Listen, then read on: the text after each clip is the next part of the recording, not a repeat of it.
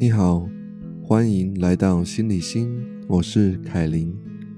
今天要跟大家介绍的是一位我非常喜欢的美国诗人，一位女诗人，她的名字叫做 Mary Oliver，玛丽奥利佛。我想要用她这句话来当做今天 podcast 的开场。这是在她的诗篇《当死亡来临时》里面的一句话。他说：“当一切都结束的时候，我想说，我的一生是一个嫁给了惊喜的新娘。” Mary Oliver，她出生于一九三五年，然后她在二零一九年过世。她隐居山林，被称为美国当代归隐诗人。他是普利兹诗歌奖、美国国家图书奖双料得主，被《纽约时报》评为美国有史以来最畅销的诗人。先来简单介绍一下啊，Mary Oliver 她的故事，然后最后呢，我们会来分享这首诗歌，叫做《当死亡来临时》。好，那我们就先来了解一下 Mary 她的背景。她在一九三五年九月十日呢，Mary 她出生于俄亥俄州的枫树岭市。她的父亲是一名教师，母亲是一所小学的工作人员。因为呢，她的家庭失调，也就是说，她的家里呢，父母的这些关系啊不是很好，所以呢。Mary 她的童年呢，非常非常的困难，常常的受到虐待。那很敏感的她呢，只好让自己隐遁于诗歌当中，所以她用语言创造了一个世界，并且呢，将诗歌当成她的救赎，哦，来帮助她从这个家庭失调跟这个虐待痛苦的过程里面，在这里找到一个。救赎，也就是可以躲进去的地方。那么，Mary 她很早就明确了，她要以写作作为自己终身事业的决心。她在十三岁的时候开始写诗，然后在一九五五年的时候，也就是二十岁的时候，进入俄亥俄州的大学，在那里读完一年级之后呢。获得了瓦萨大学的奖学金，然后呢，就转学到了瓦萨大学，但同样呢，只读了一年，他就放弃了学业，专心去写作。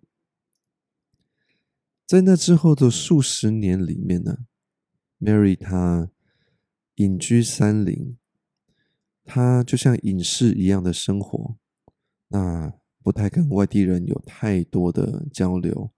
而且很少将作品给人家看，也很少去发表。而他大部分的创作都是以山林啊、野外啊、自然呢为这个主题，然后他会探索自然还有精神世界这之间那些深刻而且隐秘的连结。他被称为美国当代的归隐诗人，哈。为了让自己能够专心沉浸于诗歌当中呢，他小心翼翼的回避了任何一件有趣的职业，而且他将物质的需求降到最低的限度，因为他说：“如果你愿意保持好奇心，那么你最好不要追求过多的物质享受。”这是一种担当，但也是朝向理想生活的无限提升。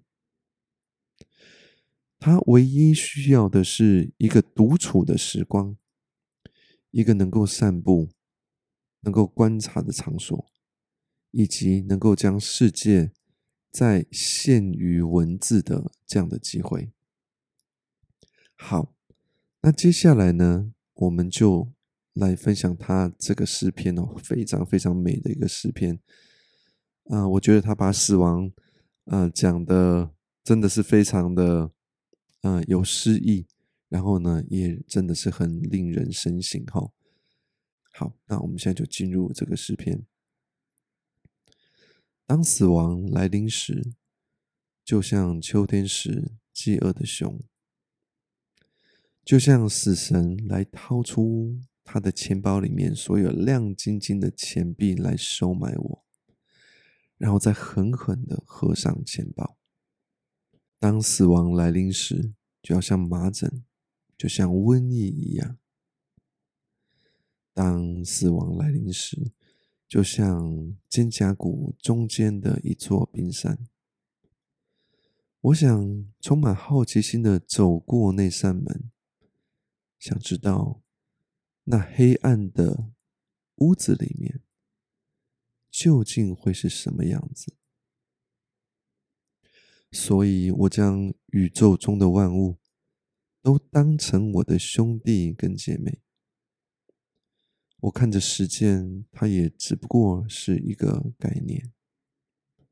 我想，永恒是另外一种可能性，而每一个生命都是一朵花。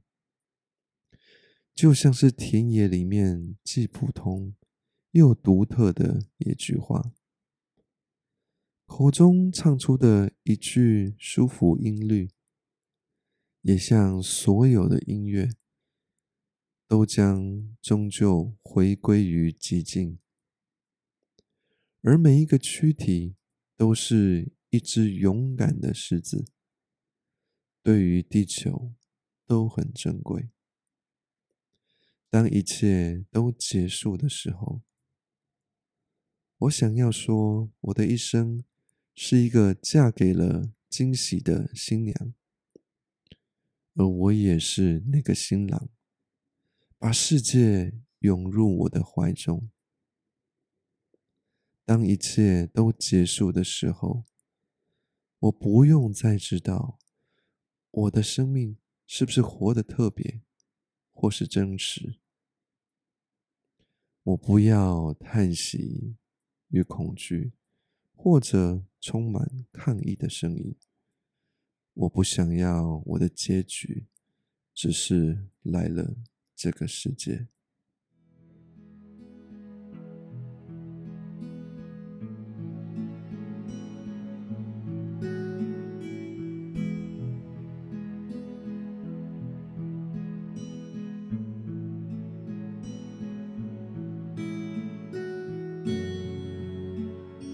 是不是很美的一首关于死亡的诗呢？在这里跟你分享啊，我个人呢很喜欢死亡的这个议题啊，曾经在自己的经验里面很深刻的体会到，如果没有一次又一次的去面对死亡的恐惧，也就很难真正了解生命是什么。